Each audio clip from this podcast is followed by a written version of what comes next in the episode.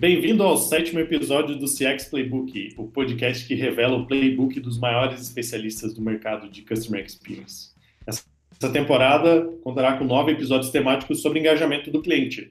Meu nome é Ivan, eu sou o CEO da Compass, host desse episódio, e vamos é, descobrir o playbook de CX né, das maiores empresas de tecnologia do Brasil, CX existe. É, realmente ficou bem zoado esse bordão.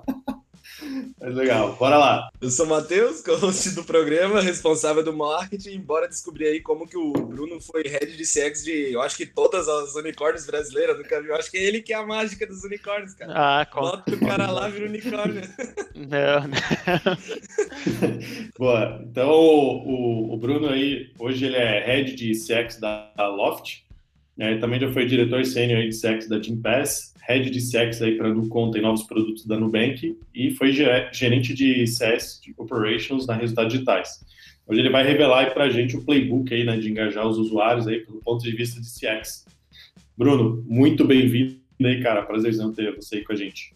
Não, que isso, é um prazer. Prazer é meu, Ivan, Matheus. É muito legal aqui contribuir também para passar um pouco uh, da experiência para o pessoal. Boa. E, e, cara, começar aqui, na, na sua visão, de quem que é a responsabilidade do engajamento dos clientes? E, e qual que é o papel do CX aí nessa, nessa história? Legal, essa, essa é uma ótima pergunta, né, porque ela, apesar dela ser uma resposta tão, tão simples né, e tão direta, na prática ela é muito difícil. É, eu acho que o papel de engajar os usuários, os clientes né, na organização do produto é papel da organização toda. Então, isso é uma coisa meio óbvia, muita gente fala isso, né? Mas na prática é uma coisa muito difícil de fazer. Então, quando a gente trabalha com CX, né, a gente sempre pensa com, com CX, com CS, seja lá qual disciplina você está trabalhando, sempre tem muitos stakeholders que interagem também com o cliente, que criam né, produtos, processos que o, que o cliente é influenciado por eles, e, e consequentemente você precisa trazer toda a organização ao seu lado, né, enquanto trabalha, enquanto profissional de CX, para fazer com que o cliente se sinta, seja engajado com, com a organização. E o que acontece né, é que muitas vezes as áreas elas estão muito focadas né, nos seus objetivos principais, nas suas, nas suas métricas North Star, que é as que guiam o andamento de uma determinada área, de um determinado departamento, e quem tem que ser a locomotiva puxando à frente disso são times de CX. Né? Então, isso varia muito de empresa para empresa, como que isso é puxado. Então, por exemplo, né, eu, é, tem casos como, por exemplo, a RD, né, que, que não tem, eu passei pela, pelos resultados digitais, é, que não tem, não tinha até no passado um time dedicado DCX, mas que veio a ter, mas que até então a, a experiência do cliente, o engajamento do, do usuário era feito por um time de Customer Success, né, como parte da prática de Customer Success. É, já na a, a Nubank, o time DCX ele representa a voz né, do cliente dentro da organização.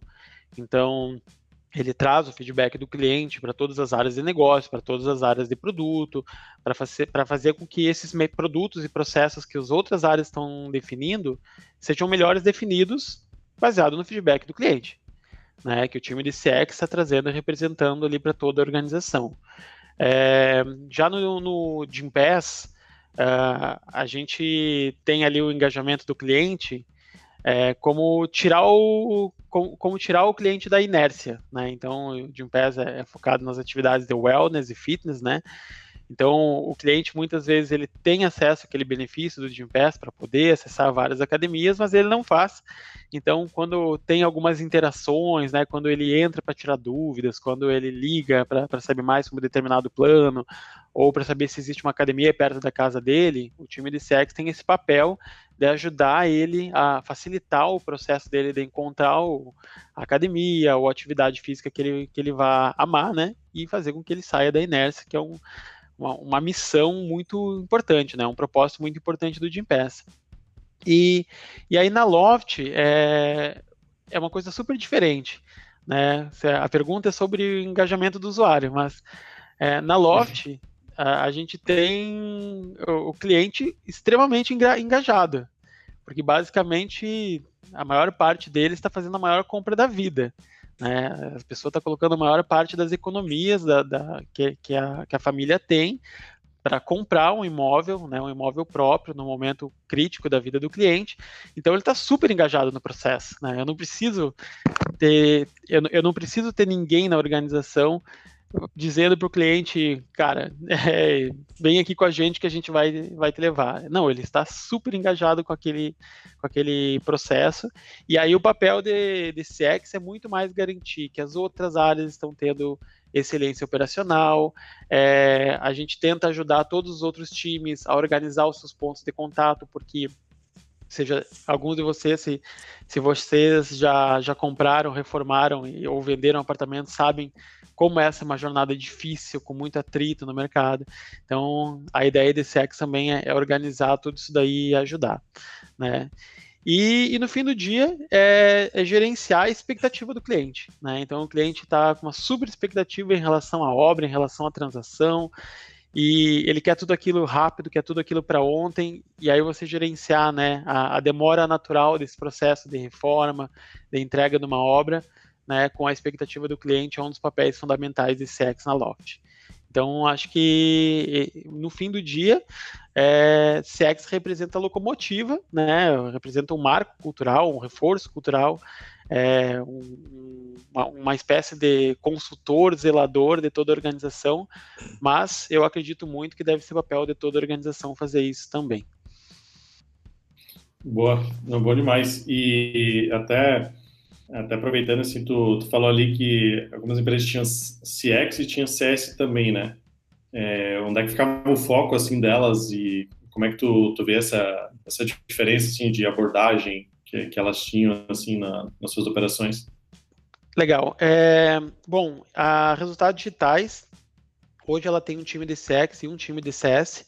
O time de CS nasceu antes, o time de CX ele nasceu depois. Hoje está até com meu amigo, o Ramiro Martins, que está liderando esse time lá. Esse time está atuando para tentar ajudar né, a organização toda a melhorar os seus processos focado no cliente. Detalhes ali, acho que é interessante falar com ele. Né?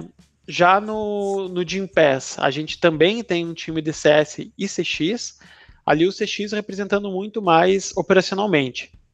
Então a gente está falando do time de suporte, né, que, que tenta trazer o feedback, o feedback do cliente para as outras áreas da organização, tenta cobrar a excelência operacional do resto da, da organização, né, com, controlando os indicadores de back-office, enfim, acho que. E ali também tem um time de Customer Success, né, gerenciando os clientes B2B, gerenciando os parceiros. Então, tem uma estrutura dupla, né, operacional. Já no, no banking, a gente tem um time, tinha, né? Eu saí de lá faz um tempo, mas existe um time gigantesco de, de CX no Nubank. Né, ele representa a parte operacional do atendimento, mas também uma parte super estratégica, que é trabalhar o feedback do cliente, né, levar ele para o resto da organização também. É, um, é uma das ações primordiais do time de CX lá. Mas também tem alguns times estratégicos, né? E algum desses times estratégicos que estava estudando os indicadores do cliente, era justamente um time que olhava para indicadores de, de, típicos de CS, né, como retenção de uso, né, como aumento do consumo. Então, você trabalha trabalhando com cohorts de vários tipos, baseado em vários gatilhos. Isso foi uma coisa que, quando eu estava lá, tinha sido recentemente criada. Né? Então, perceba aqui que né, o Nubank é quase o oposto da, da RD. Né? Enquanto na RD você tem um time operacional de, de CS, tem um time estratégico de CX. Né? E no Nubank você tem um time operacional de, de CX e tem um time estratégico de CS. Claro, no Nubank tem outros times estratégicos de CX também, mas é, esse joguinho aí é que é o interessante. Boa. E, e assim, na, nessas é, empresas que você trabalhou, é, como é que você via assim a, C-level, diretoria, como é que eles olhavam para a experiência do cliente, assim? Porque até por ter uma estrutura grande, assim, né, e tudo mais, entendo que eles, eles têm que ter visto o valor nisso. Falar, cara, isso aqui faz sentido estrategicamente para a empresa e como é que isso cabe culturalmente lá, assim, né? Como é que tu vê isso propaganda? Legal, essa é uma ótima pergunta também, né? Porque você melhorar a experiência do cliente de uma organização, eu hoje acredito muito que o primeiro passo é, é você comprar né, a, a diretoria, os C-levels, o board, quem mais for necessário, para vir um reforço top-down. Senão você não consegue alavancagem suficiente. Né? Então, essa é uma das primeiras coisas a fazer. Então, é, eu acho que todas essas empresas, elas têm muita intenção né, de, de trabalhar, melhorar a experiência do cliente. É, eu percebia isso uh, quando eu estava nelas, mas elas são bem diferentes entre si. Né? Então, por exemplo, na, na Resultados Digitais, ela nasceu com foco no cliente através do time de CS que começou desde o início, muito forte. Né? Então, o Guilherme Lopes foi o meu mentor praticamente lá, né? A gente comecei lá bem no início e, e ele já pesquisava, já, já manjava muito quando eu entrei em 2013. Então, calcula o quanto, quanto ele não estudou, e o Eric Santos também, né? Que é um, um super CEO, sabe muito sobre Customer Success também. Eles é, são titãs aí sobre esse assunto. Né? Então, essa empresa, né, a Resultados Digitais, ela nasceu com isso. Né? É, o Nubank, mesma coisa, só que para o lado da experiência do cliente. Né? Então, capitaneado ali pela Cristina Junqueira, uma super executiva, que eu admiro muito, né? e mais o inconformismo do Davi Vélez ali, eles levaram né, e permitiram que, que os times que trabalham com experiência do cliente fizessem um ótimo trabalho com extrema autonomia. Então, a cultura do Nubank é impressionante sobre experiência do cliente. E tem uma comprada, né, top-down do, do C-Level, acho que única no Brasil. Né? Eu, sinceramente, nunca senti, é, mesmo indo em palestras, em eventos, em vários lugares, no São Francisco, aqui no Brasil, nunca senti uma cultura realmente né, vinda do, do C-Level tão forte de cliente como no Nubank. Acho que isso é um dos, é um dos diferenciais dele, deles. E aí depois, né, temos o Gympass, que o Gympass tem uma pegada super diferente, né? O Gympass tem uma pegada de ecossistema. Como ele é um B2B2C, né, então vende o benefício para as empresas, depois é, convence os usuários a frequentar as academias que são parceiros, é, ela precisa trabalhar muito mais a satisfação do ecossistema, né? Então existe um balanço, né, um equilíbrio natural desse ecossistema que são que é feito por empresas, é, por usuários e por parceiros. E isso daí precisa estar funcionando muito bem. Então funciona de uma maneira super diferente, assim, é, é, essa questão. E o, o que vem, né, tipo, a comprada do C-Level é precisamos manter esse ecossistema saudável. E aí, por último, a, a Loft, né? A Loft é, é, uma empresa que ela tem uma cultura super forte de cliente e ela está sendo reforçada nesse momento é, de Covid. Né? Então, ela veio num crescimento ah, exponencial muito grande, ela, ela virou unicórnio muito rápido, né? Então, eu acho que é, em alguns ah, no ano passado, por exemplo, né, é, ela esteve muito focada na parte de vendas, né, em acelerar esse crescimento.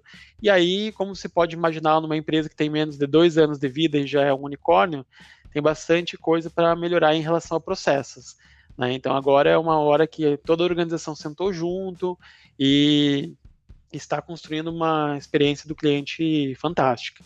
Né? Inclusive, é, eles fizeram algumas práticas que eu considero fantásticas né, sobre, sobre cultura de cliente, como, por exemplo, é, fizeram uma reunião com toda a empresa para lançar os OKRs do Quarter 2, agora que passou, e, e, nessa, e nessa reunião geral da empresa, eles fizeram uma live com um cliente que teve atrito, que, que, teve, que foi muito impactado né? E eles fizeram uma live de um, quase 40 minutos com o cliente, com ele contando a experiência toda, com todos os, os problemas que ele passou. É, e aquilo ali foi um soco na cara de todo mundo, de todas as áreas, né? Todo mundo de repente viu e repensou o que estava fazendo. Então, para você ver como uma atitude é, do, do Florian, né, que é o CEO e mais o corpo executivo ali, foi essencial para construir uma cultura de cliente na empresa toda. E, consequentemente, isso né, melhorou excepcionalmente o NPS da Loft, ele saiu é, acho que não sei se eu posso dizer, então eu posso dizer onde ele chegou, né? Chegou, chegou em um, chegou em uns 50, assim, em questão de três meses, né? Que foi uma evolução brutal de quanto estava antes. Então, achei um trabalho excepcional de construção do C-Level em relação à cultura do cliente, experiência do cliente. Boa, animal. E eu acompanho o Flório e ele realmente sempre está falando sobre alguma coisa relacionada a cliente, né? Então, uma coisa que tu falou que me chama atenção é que sempre está na cabeça lá do C-Level alguma, quando tu falou, né, o, incomodação, alguma coisa tipo, cara, a gente vai fazer diferente e tudo mais, e esse mindset relacionado ao cliente, né? Então, então, tá muito legal ver isso. Tá muito massa o papo, porque a gente sempre traz visão de, de quatro super empresas aí, super referências no assunto, então tá, tá, tá muito legal, assim. E pensando que tu passou aí no Bank, Gympass, Loft, RD, cara, nessas, acho que tu já deve ter dado vários primeiros passos, né, quando entra nessas empresas, mas o que que tu acha que que, cara, a pessoa tem que chegar e focar o que, que tu focou quando, quando, quando chegou nessas empresas e já começou a fazer ali desde o do dia 1? Legal. É, bom, na... eu acho que o, o passo número um é você entender o que, que o cliente e o time interno está sentindo em relação à experiência do cliente. É, o cliente é meio óbvio, mas o que o time interno está sentindo às vezes não é óbvio. Mas o, o, caso que eu percebi, principalmente agora na Loft, é que todo mundo se sente incomodado quando a experiência do cliente não está interessante. É, eles sabem, né, as pessoas dentro da organização sabem o que que, o, que que está acontecendo, é, o que que gostariam de mudar, né? Então, é, uma pergunta que eu fiz quando eu, eu, eu, acho que eu fiz, se eu não me engano, até agora quase 60 é, entrevistas internas, né, com pessoas da organização de todos os níveis. É, eu estou finalizando meu primeiro mês de Loft, recém começando meu segundo mês. E, e uma pergunta que, que eu fiz para todo mundo é o seguinte: o que, que você se sente, o, o, que, que, o que, que acontece né, com o cliente de ruim que você sente inconformado? Né? Qual é seu inconformismo né, em, em relação à experiência do cliente aqui na Loft? E, e, foi muito bom fazer essa pergunta, porque as pessoas, elas sabem o que está acontecendo. Né? Só que talvez muitas daquelas coisas não fazem parte da, do dia a dia dela, ou então não fazem parte da, da prioridade delas, mas em algum momento tem que ser, né? senão as coisas na escala começam a quebrar. Então, eu acho que entender o cliente, entender o que, que o time interno está sentindo é o passo número um. E aí existem várias formas de fazer isso. Né? Um exemplo bom do Nubank é, é você entrar nos atendimentos. Então, por exemplo, os, os executivos né, e os gerentes e coordenadores de atendimento que são contratados lá, eles passam um mês atendendo. Né? O primeiro mês deles é completamente atendendo o telefone, respondendo e-mail e, e respondendo chat todo dia, né, uhum. durante semanas, para sentir o, o que, que o. Imagina você contratar um perfil caro, né, com salário mais alto e colocar ele para fazer o atendimento durante quase um mês. Quando o Yuri Dantas, né, que é o head de CX lá no Nubank, me contratou para no conta e novos produtos, e eu fiquei um mês atendendo os clientes da no conta, eu falei, what? Mas foi essencial. Foi essencial, porque eu terminei aquele mês ali sabendo exatamente o que, que os clientes tinham de dificuldade, qual era o problema. Né? Então, acho que ter esse feeling ali foi muito bom. É, Conversar com clientes críticos é algo que eu estou fazendo na Loft. O pessoal está sendo super solícito em, me colocar na, nas, é, nas conversas críticas com clientes, clientes que tiveram muito atrito e hoje estão, né, tipo, precisando resolver um problemão e a organização está em volta disso. Então, alguns deles eu tratei, então foi muito bacana para você sentir o que está acontecendo na prática. que mais? É, e aí também uma coisa que eu faço sempre é, é ler muitas pesquisas, né? Então, se tiver NPS, é, eu praticamente sento e leio todos os comentários, né? Então, acho que aqui na, na Loft já foram mais de 500, mas eu sempre faço faz parte da minha rotina ler os comentários do passado também. E, e, se você não tem pesquisas, eu acho que um dos primeiros passos seria colocar uma pesquisa, para você pelo menos ter um pulso do que o cliente está sentindo. Né? Então, se na sua empresa você não tem, você chega ali, talvez uma das primeiras coisas que eu fizesse seria fazer isso. Né? Colocar uma pesquisa de NPS, colocar uma pesquisa de satisfação e ver o que, que o cliente me fala, né? e aí tirar os insights a partir dali. Acho que é isso. Essas seriam as primeiras coisas que eu faria. Boa. Aí já, já, deu, já deu um mêsinho de trabalho aí. Todos os é, dias. Não. Cara, muito, muito legal. É muito legal essa, essa atitude também do, do próprio Nubank, né? Como você falou, parece. É, não, não, não é só um sinal de ouvir o cliente, entender ele de fato, colocar ele no centro, mas também de humildade, assim, né, de quem entra lá, né, de estar tá presente, porque uma coisa que eu observo é, é quanto maior a empresa, mais longe os executivos ficam do ficam do cliente, né? Então, começa a entrar um monte de camada, né? Entre o atendente até chegar no, no executivo tem muitas camadas. Perfeito. Então, às vezes, tu acaba perdendo essa voz. Né? Boa. E, e, cara, hoje, assim, o que, que você vê que é o primeiro passo para o sucesso de um time de CX? Então, né, qual é a estrutura, métricas, assim, que tu acredita, assim, que as empresas aí devem acompanhar?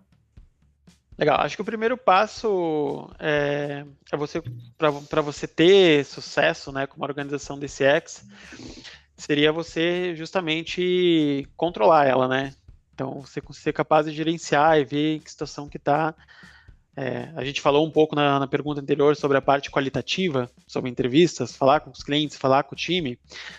Acho que um passo dois, então, é, é você justamente ter um certo controle olhando para métricas, né? Que existem muitas métricas.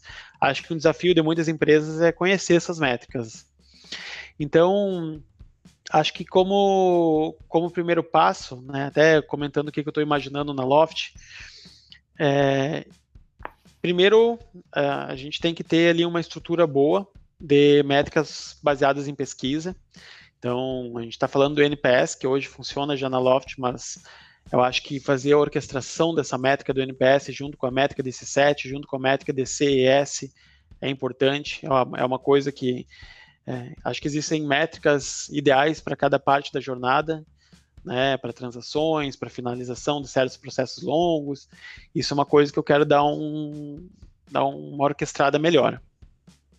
Aí depois é, a gente tem as métricas de fim, que no caso da Loft eu vou olhar muito mais para cross-sell, para perda financeira, né? Então, como uma transação que é diferente de um, de um, de um negócio de recorrência, como a resultados digitais, a gente está falando de uma transação principalmente, né? Que é a compra, reforma e venda de um apartamento.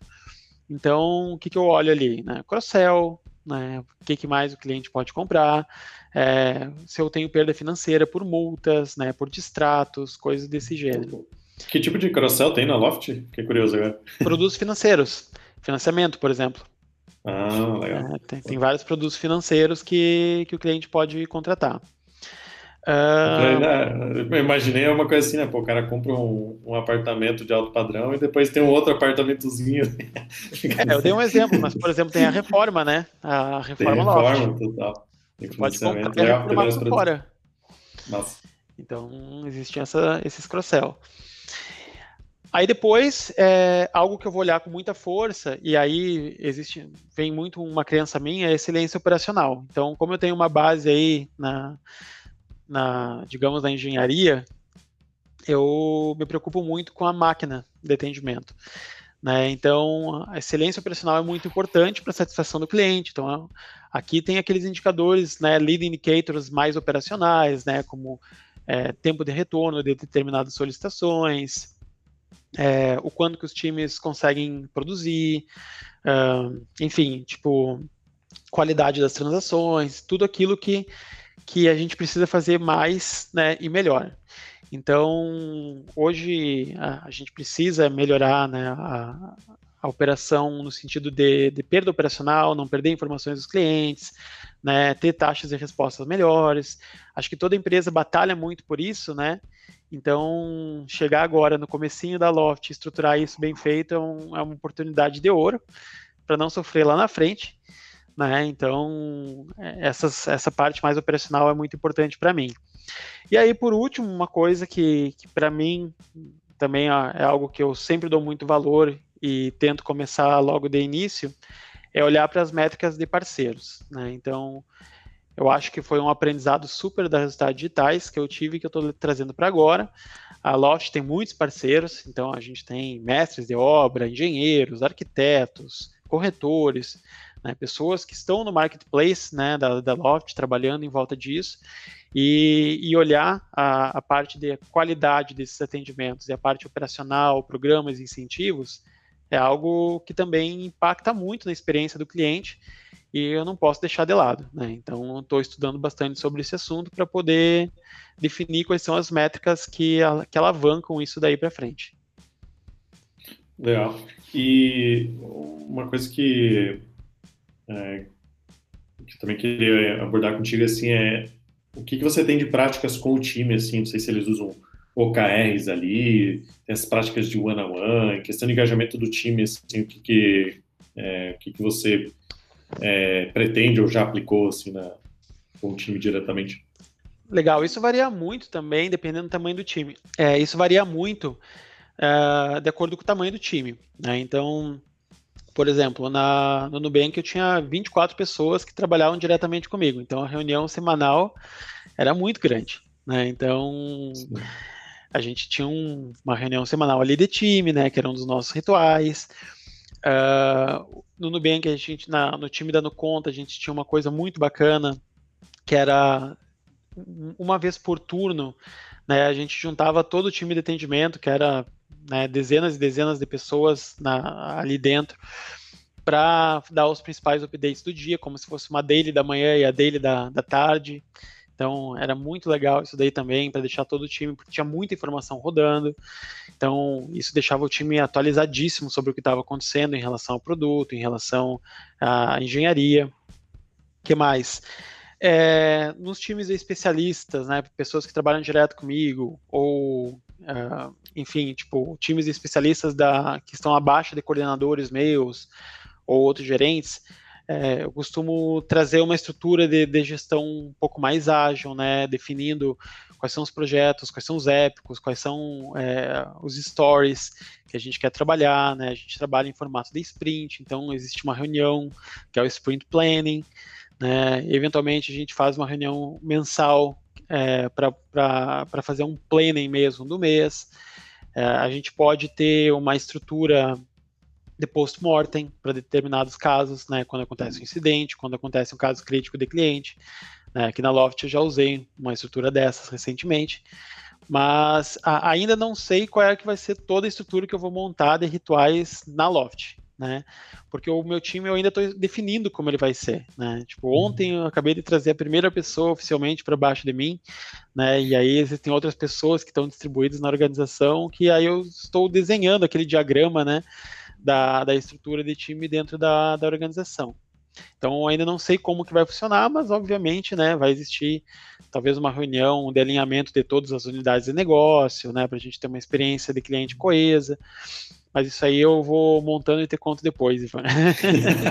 Boa! Vou querer saber com certeza. Boa, claro. Cara, maravilha. Como é que tá ficando aí o teu time? É, bom, o primeiro que CX na Loft é um time mais estratégico, né? Existe um time de suporte, que, que ele não é um time de CX, ele é um time de suporte, você chama suporte mesmo.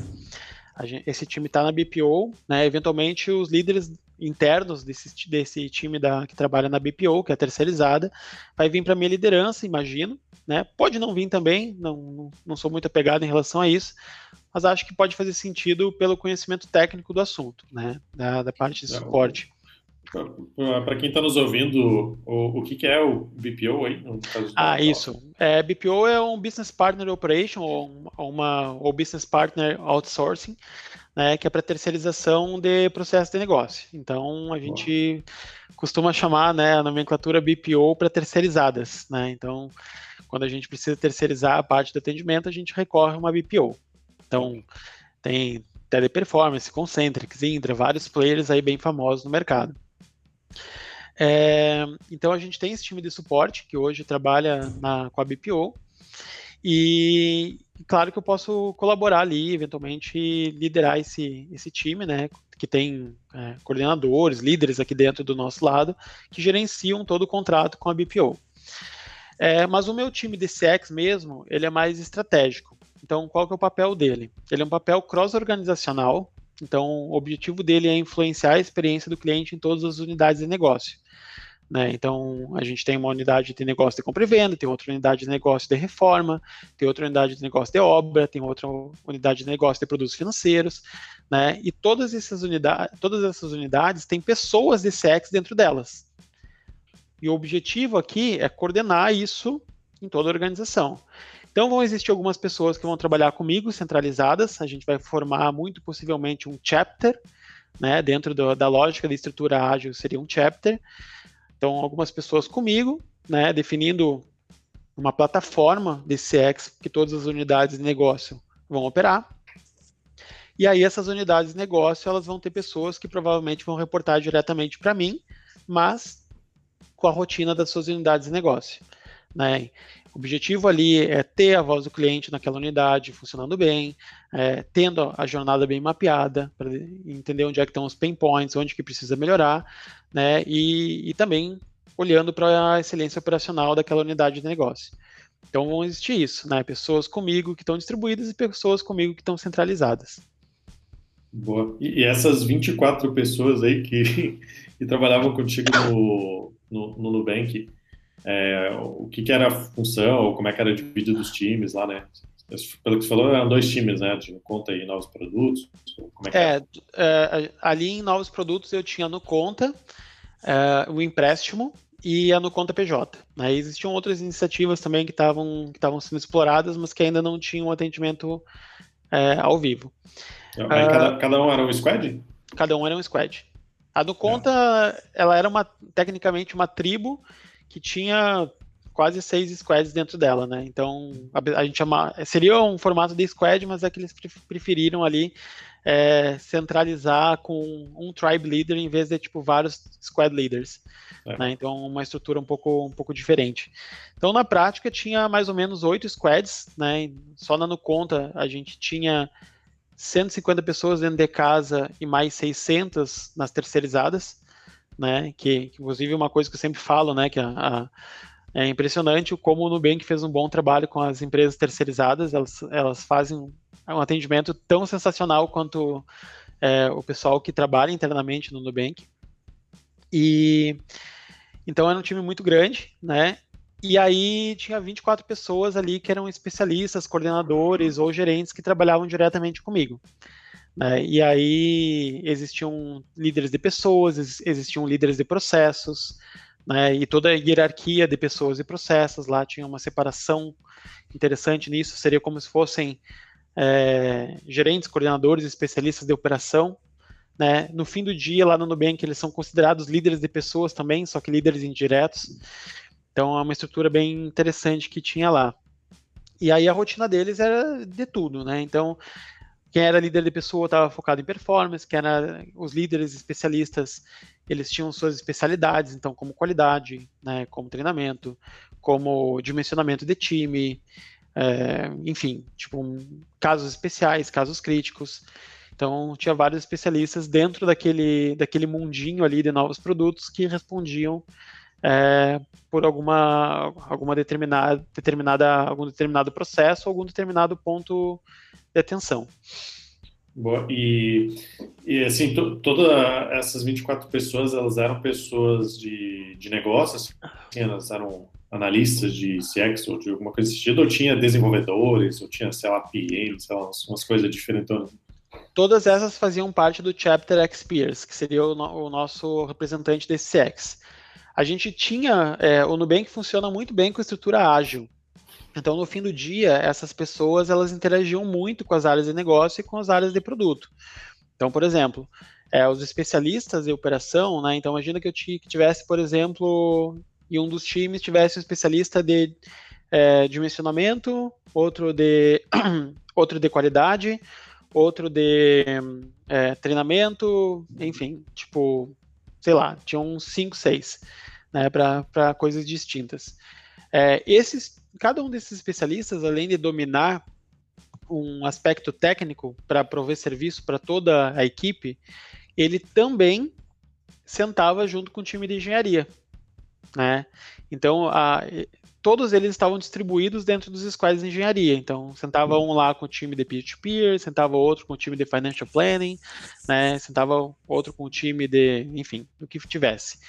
O objetivo ali era fazer uma conexão rápida do time de produto com, com o time de CX. Então, o que, que acontecia? É, os desenvolvedores e, e, e PMs poder, e os designers poderiam consultar rapidamente o time de CX do que estava acontecendo na operação, trazer a voz do cliente ali muito rapidamente na escala, né? E, ao mesmo tempo, os nossos infiltrados no time de produto engenharia, eles sabiam rapidamente o que estava acontecendo de lançamentos de produto, incidentes, problemas, e reportavam isso para a organização de CX. Então, essas, esses relatos que aconteciam durante a tarde, né, ou durante a manhã, 10 minutinhos ali com todo o time, muitos vinham disso. Né, eles vinham de, desses, desses infiltrados que a gente tinha no produto engenharia. Boa, Boa. animal. E, e, cara, hoje né, tu teve várias experiências, né, foram é, um pouco mais de cinco anos aí na RD, depois outras empresas aí que tu tu trabalhou hoje, se fosse criar um playbook, né, de como engajar os usuários, ou CX, né, o que tu incluiria nesse playbook? Legal. É, bom, eu acho que o, o que eu, o meu playbook é, é que eu gosto de pensar na, na experiência do cliente como se fosse um produto. Eu sei que, ah, obviamente, eu não quero automatizar toda a experiência do, do cliente, até mas, mas, o ponto principal é que eu gosto de pensar numa construção, né? Como se fosse um produto, é, os canais, as, os atendimentos, a, as, as, possibilidades né, de relacionamento são quase como se fossem funcionalidades que a gente tem que desenvolver né, com priorização. Então. Eu, eu, gosto muito de pensar, de pensar dessa forma também. Acho que é uma coisa de engenheiro. É, eu tenho, eu, eu tenho esse viés, eu sou formado em ciência da computação, né? Então acaba que, que eu tenho um pouco desse viés de, de pensar em, tipo, beleza, qual é a próxima funcionalidade que eu vou lançar? Ah, eu vou, eu vou lançar o callback, né? Então, aí essa é uma funcionalidade que eu, que eu coloquei no meu roadmap. Porque existem, muito, muito, existem muitas áreas mesmo de, de experiência do cliente que você poderia trabalhar. Você precisa escolher bem as batalhas. Né? Então, no meu playbook tem muito disso. Então, por exemplo, agora na, na Loft eu estou com o meu CX Discovery. Né? Estou em um processo de discovery grande, onde eu estou é, abrindo um leque muito enorme de possibilidades, vendo as dores dos clientes de todos os lados. E, de, e agora, né, no meu segundo mês, eu estou afunilando. Então, estou escolhendo algumas batalhas, algumas áreas de interesse maior, que eu acho que tem maior ROI, maior retorno, e eu estou aprofundando. Então, é, falar com clientes, uma, uh, falar com muito mais clientes, eu vou é, olhar muito mais detalhe das métricas, eu vou mapear um pouco melhor os processos que existem dentro daquela, daquela parte da jornada, senão eu vou ficar maluco, não vou ficar mapeando a jornada inteira, né? Eu vou escolher onde é que eu acho que a batalha é, tem chance de fazer a gente vencer a guerra. Né? Então, esse é o meu processo de discover, que vai me gerar um aprendizado, né? um processo de research, é, fazer bastante benchmark sobre problemas específicos e aí depois, eventualmente, algumas experimentações MVPs e gerar um aprendizado. Né? Depois que eu tiver muito domínio sobre o problema, é muito provável eu vou então entrar em que eu vou então entrar numa fase de delivery. Né? Eu vou criar um roadmap, eu vou definir minha, minha prioridade, o que, que vai antes, o que, que vai depois, o que, que vai no, Q, no Q3, no Q4, no Q1, né? quais são os recursos que eu posso alocar para fazer isso, é, como que eu vou gerenciar esses projetos, né? Então, com clareza, o delivery depois vai ser mais certo e com menos desperdício. Então, esse é o meu playbook, digamos assim, que eu gosto de pensar quando, quando eu começo aí numa empresa. Boa, sensacional, faz muito sentido, muito sentido. Cara, é, você passou de novo aí por várias super referências aí em CX, né? E cada uma tem, tem seus desafios e diferenças, assim como já, já falou várias vezes pra gente, né? O time de CX mora operacional, outra hora é estratégico, outra hora CS é um, é outro. Tamanho de. Outra nem é CS. É, uma hora nem é CS. E. Como tu falou, engajamento na Loft não precisa trabalhar, porque o cliente já está extremamente engajado. É... Cara, o que, que tu acha que tu, tu leva desses aprendizados, desses modelos de negócio que tu passou?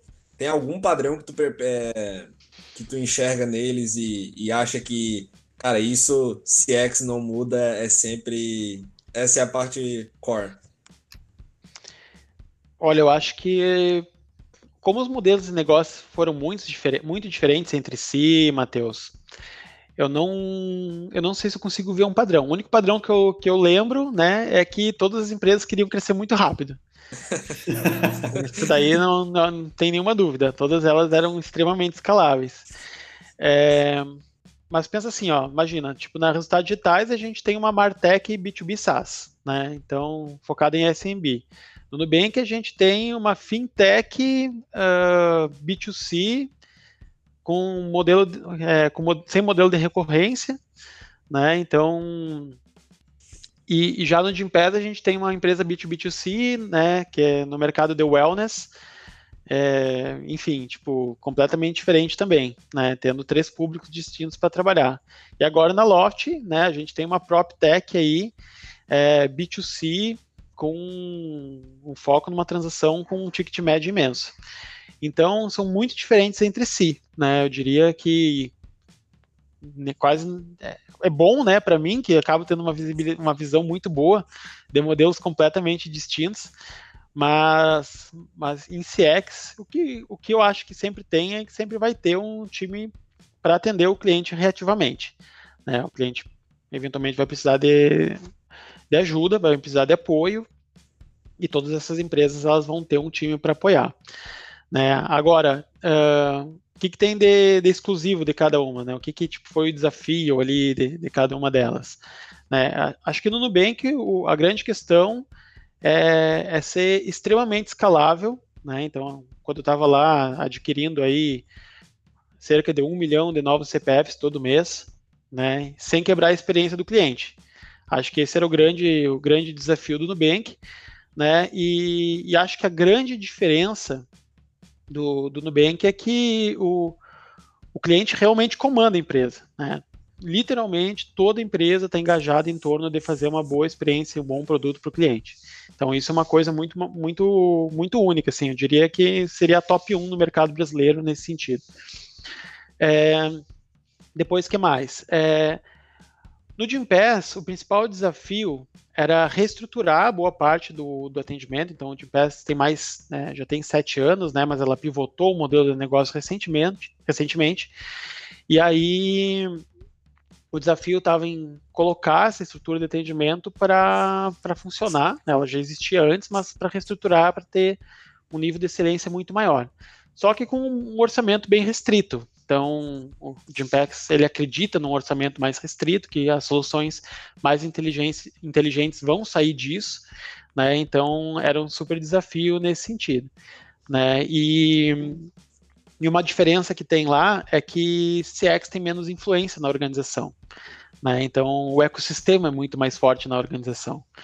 Então, é, é super, é, super difícil você manter um ecossistema. Então, as empresas que trabalham com marketplaces, todas elas sabem do que eu estou falando, né? Então, esse era o grande desafio. E ali acaba que CX ficava um pouco de lado nesse sentido.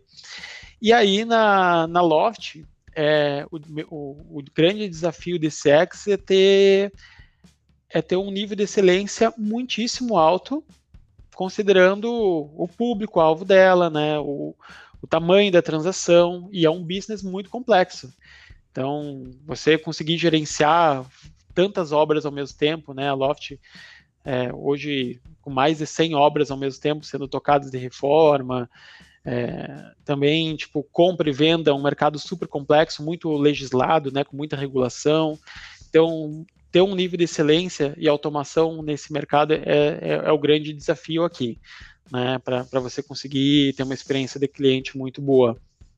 E o, o, o grande também, né, que, que é diferente na Loft, é, é, o fato da, da empresa mudar muito rápido. Ela é muito rápido, ela é muito, muito veloz. Então, tem acho que um ano e dez meses de vida, se não me engano, e, e, ela já tem 700 funcionários, né? Já tem quatro unidades de negócio, já, já comprou empresa. É uma loucura, né? Então, tanto é que o, um, dos, um dos, dos motes da empresa lá dentro é mudar faz parte da gente. Né? Então, tanto do, do, ponto de vista de facilitar que o cliente mude, né? Que é um dos grandes objetivos da Loft, mas também mudar internamente. Então, fazer tudo isso com com, com o avião, né, decolando e trocando pneu ao mesmo tempo, só tem que trocar o pneu umas quatro vezes durante o voo, né? Troca, destroca. e troca novamente. Boa. Muito bom. Sensacional. Ping-pong? Bora. Vamos. É, cara, o que, que você está lendo no momento? É, o que eu estou lendo no momento é isso aqui, ó. Vamos ver preparado, ver preparado. ó, o lado difícil das situações difíceis. Esse livro aqui eu tinha fazia um tempo, precisava, estava precisando ler ele, mas o que me chamou a atenção é porque o, o Ben Horowitz é, é um dos é, é, um dos donos do venture capital que investiu na, na Loft.